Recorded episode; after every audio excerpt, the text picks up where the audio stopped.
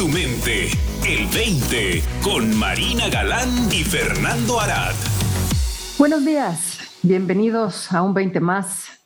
El espacio en el que el señor Fernando Arad Pérez y Marina Galán, una servidora, los invitamos a que le den vacaciones a su mente, la dejen vagar un ratito por donde a ella se le antoje y se abran a la posibilidad de que les caiga un 20 nuevo que pueda cambiar su vida. El día de hoy estamos con el tema Calladito te ves más bonito. Y en este momento vamos a empezar la exploración de lo que queremos decir con eso. Buenos días, Fernando. Hola, Marina. Qué tema, ¿eh? Uno de mis favoritos. ¿Qué tema? ¿Por qué de tus favoritos? Cuéntame. Bueno, primero expliquemos el contexto de este famoso dicho de calladito te ves más bonito para entonces profundizar en por qué definitivo para mí es uno de los puntos en la exploración más ricos. Bien, no nos estamos refiriendo a que calladito los otros te pueden ver más bonito, sino a que calladito tú te puedes ver a ti mismo más claramente.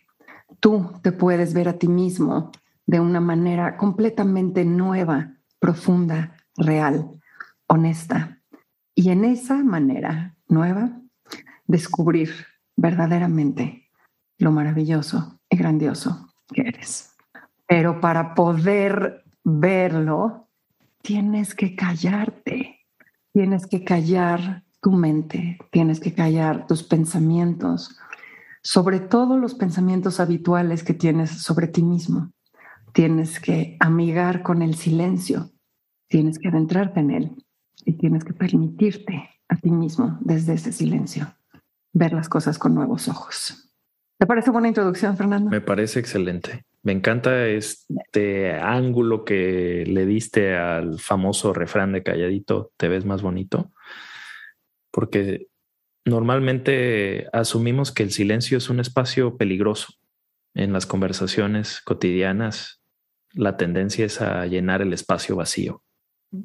El silencio nos aterra en muchas ocasiones y estamos continuamente eh, distrayéndonos de él o tratando de llenarlo, ¿no?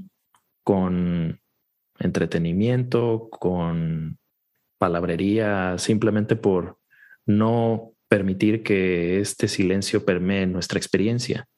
Sin embargo, como bien dices, para podernos apreciar desde un lugar de mayor claridad, de mayor profundidad y que nos lleve a una experiencia más rica de todo lo que está en oferta para nosotros en nuestro interior, pues justamente hay que permitirnos amigarnos a este silencio profundo que somos en la intimidad, ¿no?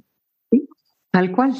Y no nada más en, en nuestra relación con otros o en nuestras conversaciones con otros, Fernando, sino nosotros mismos, ¿no?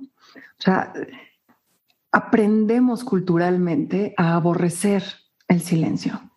Aprendemos a, como bien dices, ¿no? distraernos de él. El otro día, hablando con uno de mis hijos, me decía que le da miedo aburrirse. Y yo me moría de risa. Le decía yo, todo lo contrario, ¿no? Permítete aburrirte para, para que de ahí entonces puedas encontrar cosas nuevas. Pero sí, pareciera que culturalmente todos nuestros espacios tienen que estar llenos, ¿no? Eso nos hace parecer no nada más interesantes, sino productivos, ¿no? Eh, miembros honorables de la sociedad. todos nuestros espacios estén llenos, que no haya tiempo para soñar, que no haya tiempo para lo que justamente aquí tratamos de, de, traer la invitación, ¿no? de darle vacaciones a la mente y de darnos un espacio de reflexión diferente. Mm, en mi experiencia trabajando con muchísimos clientes, es palpable el miedo que le tienen al silencio, ¿no? Es, el, es palpable lo poco acostumbrados que están a permitirse entrar en silencio y ir a esas profundidades, a ver, nada más, nada más con un poquito de su curiosidad, a ver qué sucede, ¿no? Y la bronca es que cuando no nos permitimos esos espacios de silencio y hay que llenarlos con cualquier cosa, no nada más resulta que las cosas con las que lo llenamos no son satisfactorias porque terminan siendo banales, superficiales o incluso contraproducentes, ¿no? Porque nos, llega, nos llenamos de, de juicio, de pensamientos de culpa, de pensamientos que nos producen vergüenza, ¿no? Nos entretenemos pensando en todo lo que deberíamos de hacer diferente y en todo lo que deberíamos de mejorar. Me, me parece una tristeza absoluta el estado en el que estamos, de, de terror a ese silencio. Y, y me encanta la posibilidad de hacerles por lo menos dudar a nuestros escuchas de si vale la pena darse un ratito, un ratito aunque sea, de silencio. Como este. Disfrutable, ¿no? pues a mí sí, para, mí, también. Y es que yo creo que deseamos profundamente, anhelamos descubrir nuestro potencial, lo que se llama nuestra mejor versión, ¿no? Voy a sonar a, clásico libro de desarrollo personal, pero nuestro verdadero potencial y nuestro verdadero ser, nuestra mejor versión es esta que está en potencia, esta que aún no se ha manifestado. Pero entretenernos con el ruido, entretenernos con los pensamientos y entretenernos con las proyecciones del futuro, de lo que puede ser, de lo que puede venir, de lo que podemos crear, pues es fragmentario, es limitado, es, es rico, pero no es en nuestro potencial, no es de donde surge este impulso, de donde surgen estas ideas. El verdadero espacio de posibilidades es justamente este espacio de silencio. Nuestra mente más profunda es un silencio y una calma absoluta que conforme nos vamos adentrando a él, nos absorbe. Y ese ese miedo a lo desconocido es ese miedo a que se absorba este concepto que tenemos de nosotros mismos ya tan aferrado y tan arraigado en nuestras mentes, que produce cierto temor el desaparecer y el desvanecerse en ese silencio profundo, pero es realmente lo que somos, es realmente lo que es, lo, donde surge toda la manifestación de nuestra experiencia de vida, ¿no? Desde donde surge las emociones, las sensaciones, los pensamientos, es en ese silencio o vacío profundo, es el verdadero potencial puro, la madre de toda experiencia. Y si nos atrevemos a que estas ideas y nociones sobre nosotros mismos, sobre la realidad, se desvanezcan en él, nos da todo lo que estamos buscando en una experiencia particular de vida. Nos llena de absoluta paz, nos lleva de absoluta calma y nos llena de optimismo, porque son las posibilidades abiertas, de donde surgen, ¿no? Me gusta, Fernando, que estás apuntando lo que para mí es recreación. Eso. yo me, acuerdo, me acuerdo el día que me pregunté de dónde viene la palabra recreo y, mm. descubrí que era recrearse, ¿no? O sea, esta, esta posibilidad de regresar a la fuente y volver a crearse. Entonces, creo que como bien dices, no nada más es la fuente de toda manifestación de vida y de toda experiencia, ¿no? Sino de nuestra propia energía. O sea, ahí es donde vamos verdaderamente a recrearnos, a, realimentarnos, a volvernos a llenar de posibilidad, ¿no? Y me vuelve a venir a la cabeza esta imagen de las olas, ¿no? De, de para poder entregar algo, pues primero tienes que eh, recular, ¿no? O sea, meterte a ti mismo, ir hacia adentro, juntar para poder después entonces hacer un movimiento hacia afuera y entregar algo, ¿no? Entonces, el darnos cuenta de que nuestra capacidad creadora se origina y vuelve una y otra vez a ese silencio, pues nos empieza a abrir la posibilidad de, de entenderlo de una manera distinta, de relacionarnos con él de una manera distinta. Y yo no sé si a ti te pasa, Fernando, pero desde que yo estoy explorando este entendimiento y mi relación con el silencio ha cambiado, me he vuelto cada vez mejor en darme cuenta de cuándo necesito silencio. En el momento en el que empiezo a sentirme em, angustiada o inquieta o ansiosa, ¿no? Que es cuando más pareciera que, ah, tengo que llenarlo con algo, tengo que llenarlo con algo, voy a, voy a ocuparme, ¿sabes? este es justamente el momento que reconozco que necesito detenerme, ¿no? Y detenerme puede querer decir muchas cosas y ha, querido decir muchas cosas distintas en mi vida. A veces detenerme ha sido salir a dar un paseo al campo. A veces detenerme ha sido retirarme por completo, ¿no? Y tomar un par de días yo sola en algún lado. A veces eh, detenerme ha querido decir hacer un retiro de silencio. A veces detenerme de manera constante últimamente quiere decir sentarme en un, en un sillón particular en mi cuarto, mirar por la ventana y respirar. Nada más. A veces, a veces, a veces quiere decir darte un baño de burbujas, ¿no? O darte un regaderazo de agua caliente. Pero, pero es una cualidad interior el silencio al que nos estamos refiriendo. Es permitir una quietud interior que, que, nos llama, que nos acurruca, que nos recibe, que nos apapacha, que nos recrea, de verdad, nos recrea, ¿no? Creo que en muchas tradiciones hay eh, prácticas que hablan de esto, ¿no? Se me ocurre ahorita los temazcales, ¿no? Ese retirarse al silencio, ¿no? O los retiros de, de Vipassana, ¿no? De retirarse de verdad en silencio. Pero, pero todas apuntan a una necesidad de encontrar y relacionarse de una manera distinta, profunda y honesta con este silencio que nos abre la posibilidad de, de descubrir al mundo y a descubrirnos a nosotros mismos desde un lugar completamente nuevo. El pensamiento nos fija a la forma y a todo movimiento de la forma en la experiencia. Pero ahora que te escucho, Marina, una analogía que me viene a la mente también que para mí ha sido una forma de familiarizarme con este silencio también puede ser asociar el silencio con el espacio dentro de este espacio en el que nos encontramos hay todo tipo de formas. ¿no? Veo en un paisaje, en un horizonte, veo la montaña, veo el sol, veo las nubes y lo que contiene a todas estas formas es este espacio vacío. ¿no? De la misma forma, el silencio es este lugar, no es un lugar, pero de manera como analogía, es este lugar en donde surge todo movimiento vibración de sonidos, de imágenes, de pensamiento. Y conforme más nos familiarizamos con el espacio vacío y este silencio, mayor intimidad hay con estas formas que lo ocupan.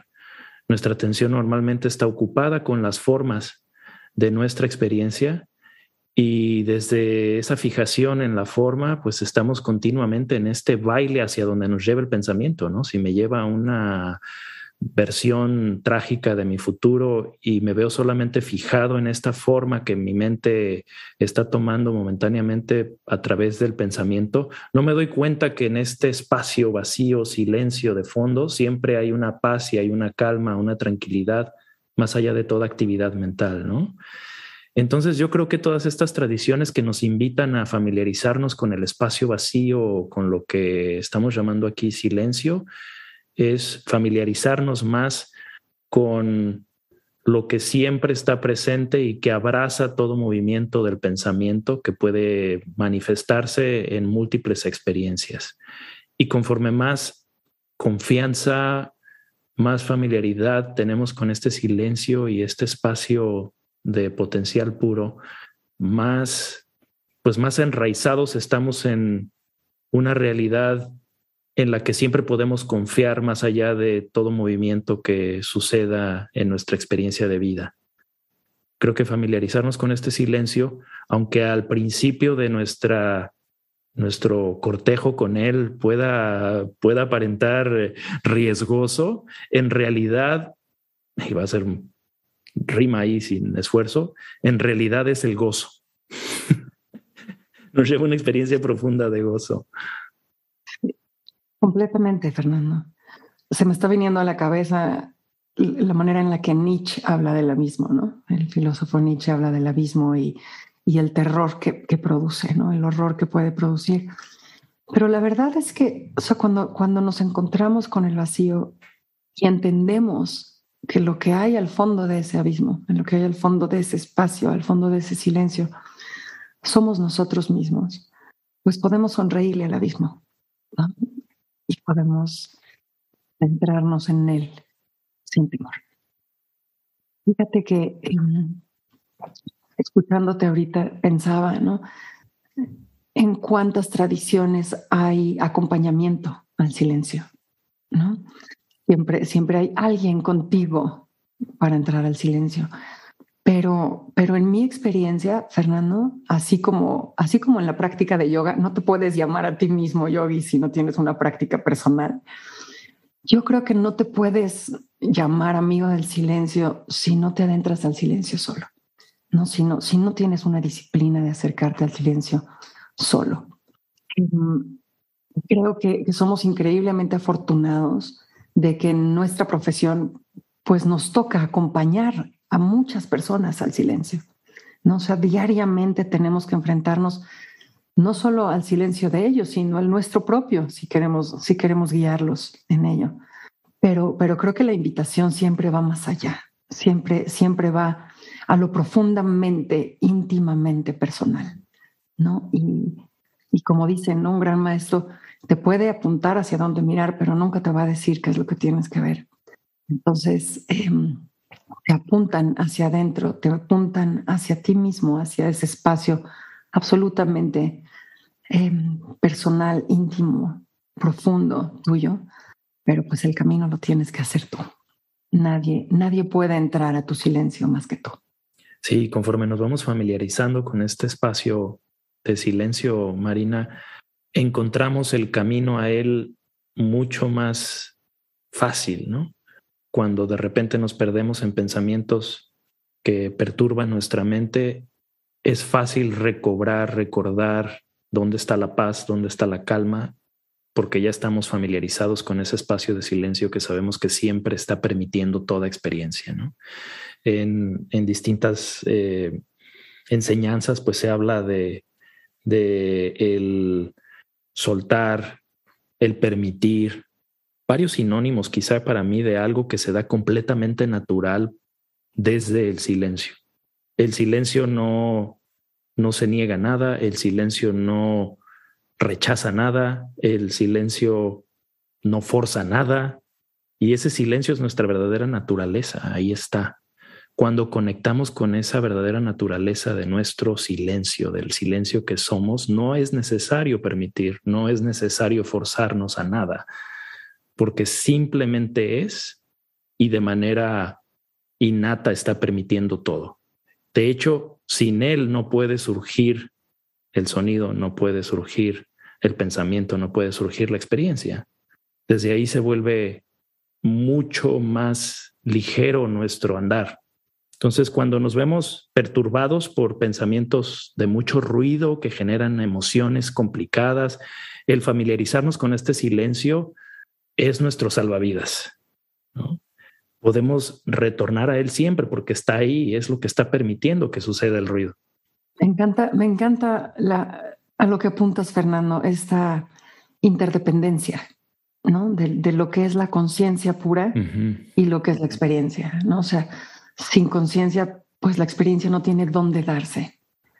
Y sin experiencia, pues la conciencia no tiene qué experimentar, ¿no? Y entonces surgen al tiempo que, surgen al mismo tiempo, no es que una esté previa a la otra, ¿no? Sino que ahí están ambas. Y, esto que, apuntas a, esta conciencia no le huye a nada, pues realmente nos, nos apunta a la, a la verdad de que cualquier experiencia puede ser permitida desde ese silencio, ¿no? Porque, porque no estamos identificados con el contenido, sino con la posibilidad de. Así es. Y entonces, y entonces sí, todo puede ser, todo puede ser permitido, todo puede ser integrado, todo puede ser sentido, todo puede ser amado. Ahí queda la invitación. Ojalá, ojalá se den la oportunidad de ver lo absolutamente bonitos que se ven cuando andan bien calladitos. Muchas gracias. Nos vemos la próxima semana por aquí. Gracias, Fernando. Gracias, Marina. Para más, visita el20online.com. Abre tu mente. El 20.